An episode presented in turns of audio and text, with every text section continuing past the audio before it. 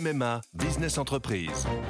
Je suis à Angers avec Hélène, une agente immobilière qui a pris une décision. Oui, cette année pour mon entreprise, c'est décidé, c'est MMA. Ah oui, on peut savoir pourquoi? Parce que comme moi, mon agent MMA d'Angers est sur le terrain et il est venu expertiser les besoins de mon entreprise pour adapter au plus juste mon contrat d'assurance. C'est décidé, c'est MMA. Les podcasts du Figaro. Antoine de Taverneau, bonjour. Bonjour. Alors l'événement le, plus dingue, le plus waouh euh, auquel vous, vous ayez assisté, c'était quoi? C'était quand euh, Ça remonte à l'enfance, ça remonte à il y a un mois. Racontez-moi un moment un petit peu délirant, voilà. Alors, je vais, j'aurais répondu à un événement sportif en temps normal, parce que c'est souvent euh, dans ces grands événements sportifs que les, les, émotions passent le plus. Mais je suis allé il y a moins d'un mois à l'Expo universelle à Dubaï. Et j'avoue que pour moi, ça a été un moment assez euh, unique, puisque euh, voir plus de 180 pays euh, mettre en mettre en œuvre en fait le contenu pour présenter leur culture, leur savoir-faire, qui ils sont, ça a été vraiment fantastique à découvrir.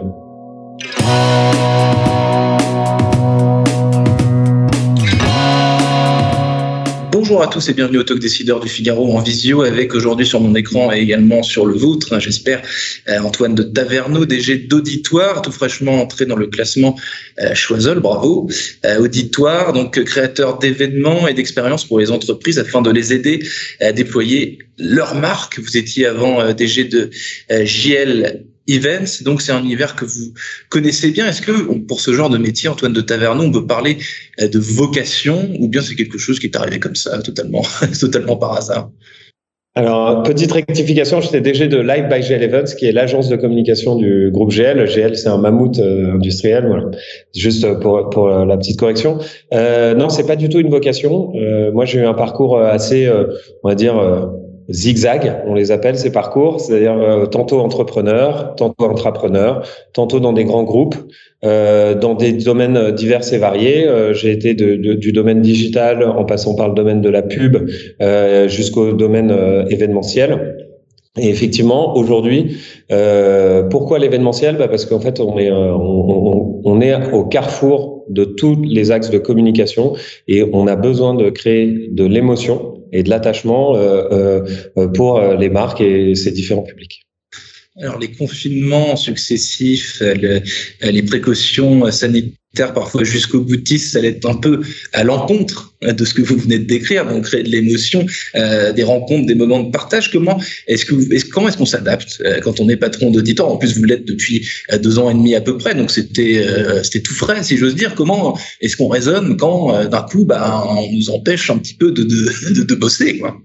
Bah, D'abord, faut aimer les challenges parce que c'est vrai que le sens, gros sens du timing hein, quand même, parce que le confinement est arrivé six mois après euh, euh mon arrivée euh, chez Auditoire. Euh, bah, c'est la qualité des personnes qu'on a euh, avec nous, hein, des équipes qui nous permettent de nous adapter très, vite. Nous, le shift, il était assez évident. Hein, on peut plus se retrouver physiquement, donc le digital a pris le relais, et donc ça a été plutôt dans notre capacité à nous adapter à ces nouveaux outils digitaux, à comprendre aussi les usages qui sont très différents des usages dans le physique, et donc bah, l'agilité de l'agence permet euh, de s'adapter très vite et de faire du test and learn sur pas mal de sujets.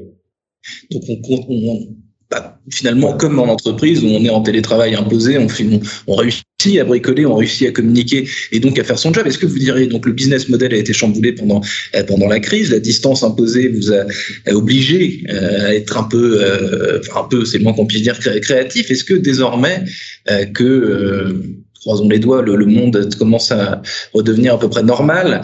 Euh, est-ce que euh, il y a certaines modifications euh, qui sont pérennes? Est-ce que vous avez découvert des choses pendant cette pendant cette crise que, que vous allez pouvoir réutiliser, qui vont qui vont rester tout simplement?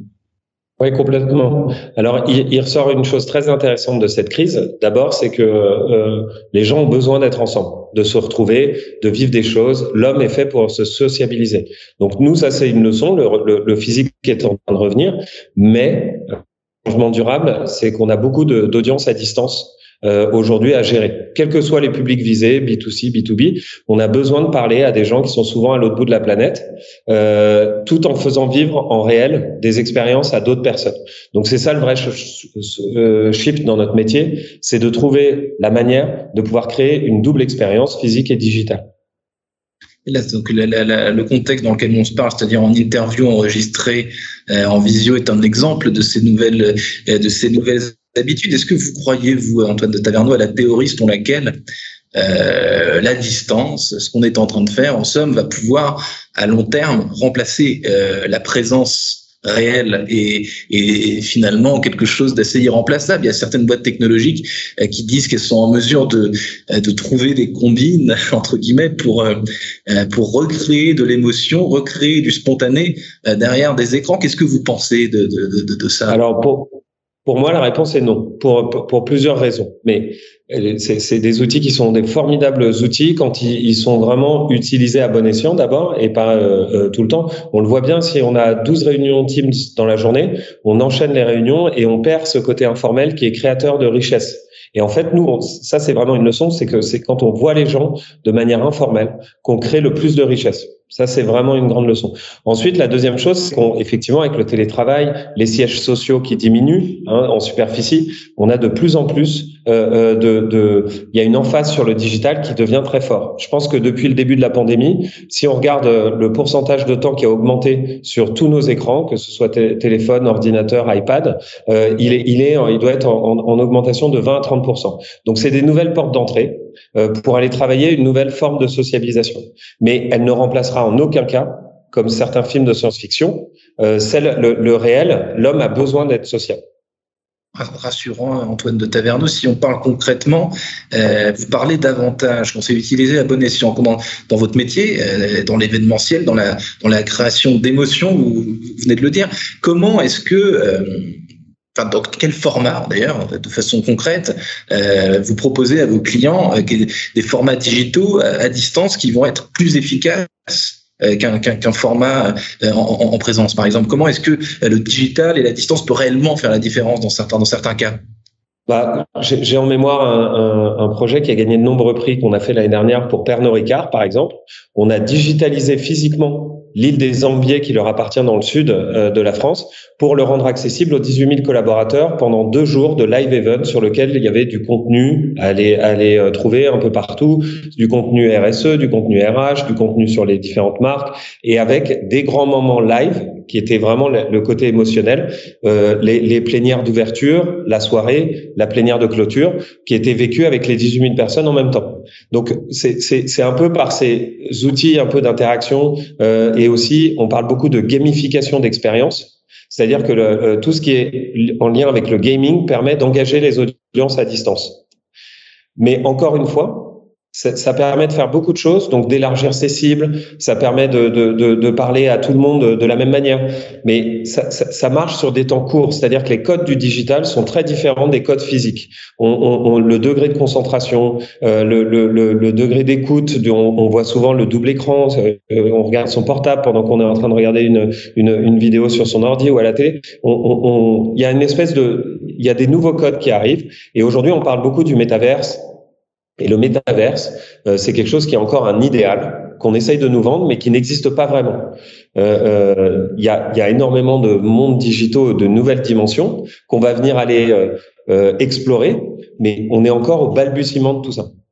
Le métaverse, j'ai l'impression, c'est amusant que vous en parliez, Antoine de Taverneau, j'ai l'impression que, que le métaverse est en train d'être ce que l'IA et et l'intelligence artificielle était il y a quelques années, c'est-à-dire un, buzzword qu'on utilise sans cesse mais qu'on n'arrive pas à conceptualiser. Aujourd'hui, l'IA, on sait, on sait ce que c'est. Il y a des tas d'exemples concrets euh, qui montrent ce qu'est l'intelligence artificielle. Le métaverse, c'est un petit peu ce qu'était l'IA dans une certaine mesure. C'est un buzzword euh, qui fait fantasmer, qui nourrit beaucoup de, débats, mais qu'on a encore du mal à préciser. C'est très informel, tout, tout ça. Ouais, c'est très informel. Euh, le métaverse a plein de définitions différentes. Aujourd'hui, moi, si je devais le résumer, c'est des nouvelles dimensions dans lesquelles on va vivre une vie un peu parallèle.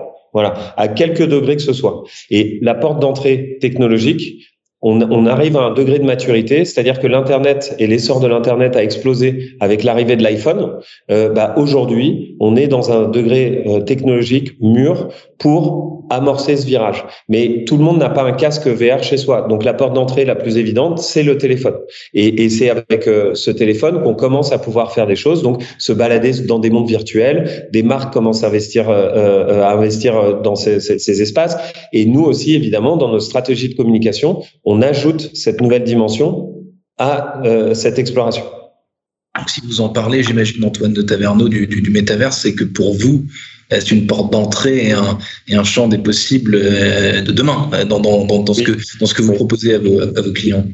Oui, c'est énorme. En fait, il y a, y, a, y, a, y a des bons et des moins bons côtés au métaverse. Nous, on, on prend le bon, évidemment, et le bon, c'est euh, euh la créativité à outrance. C'est euh, redonner le pouvoir aux, créateurs, c'est redonner le pouvoir à, à, cet aspect communautaire et collaboratif. Et donc, c'est là-dessus que nous, on trouve euh, très intéressant. ça a commencé dans l'art. On voit qu'aujourd'hui, le fundraising l'utilise beaucoup, notamment cette part, c'est les, les NFT. Donc, c'est-à-dire que tout dépend du sens qu'on donne à ces actions. Mais ce qui est sûr, c'est que ceux qui vont sans stratégie ou sans aucun but, ça ne marche pas. Voilà. Donc le, bon côté, l'avez décrit le, mauvais, pour vous le mauvais côté du métavers bah, le, mauvais euh, qu'on, parle, dont on parle souvent, c'est il faut il faut pas que ce soit un vecteur d'isolation. Euh, euh, voilà, il y a un film qui est très connu de Spielberg qui s'appelle Ready Player One que je conseille à tout le monde parce qu'il est visionnaire. Euh, euh il a, je sais plus, il a, il a 10 ans, je crois. Euh, mais c'est en fait le résumé de ce film, c'est de dire qu'on diminue notre espace physique pour augmenter notre vie dans le digital. Euh, euh, et donc, c'est, c'est, ça, c'est le mauvais côté du métaverse. Mais il y a plein d'autres côtés qui sont à travailler, qui, qui favorisent les, les, les, les aspects euh, sociables entre les gens. Quoi. Donc, euh, et il y a un lien à faire entre le digital et le physique. Et nous, agence d'événementiel et d'expérience, on est hyper bien placé pour créer des ponts entre le digital et le physique. Antoine de Taverneau, dernière euh, question. Vous étiez, euh, il y a quelques années, cofondateur euh, d'un bar-restaurant dans le 6e arrondissement à Paris qui s'appelle le, le Schmuck. Euh, le Schmuck même, oui, pardon. Et qu'est-ce que vous avez retenu de cette expérience? Ah ben c'était c'était une superbe expérience. On était on était plusieurs copains, dont l'acteur Gilles Lelouch avec avec avec nous. Euh, bah, c'était une super expérience humaine avant tout, et puis d'entreprise euh, sur un métier qui est vraiment pas facile. Mais euh, mais voilà, ce qui est ressorti de ça, c'est l'aspect très convivial, bon vivant, et, et, et, on a eu ce restaurant effectivement pendant trois ans. Antoine de Taverneau, DG d'Auditoire, et donc tout fraîchement entré dans le classement Choiseul. Merci infiniment d'avoir répondu à mes questions pour le talk dessineur du Figaro. Bah, je vous souhaite une excellente fin de journée. Merci beaucoup. Bonne journée.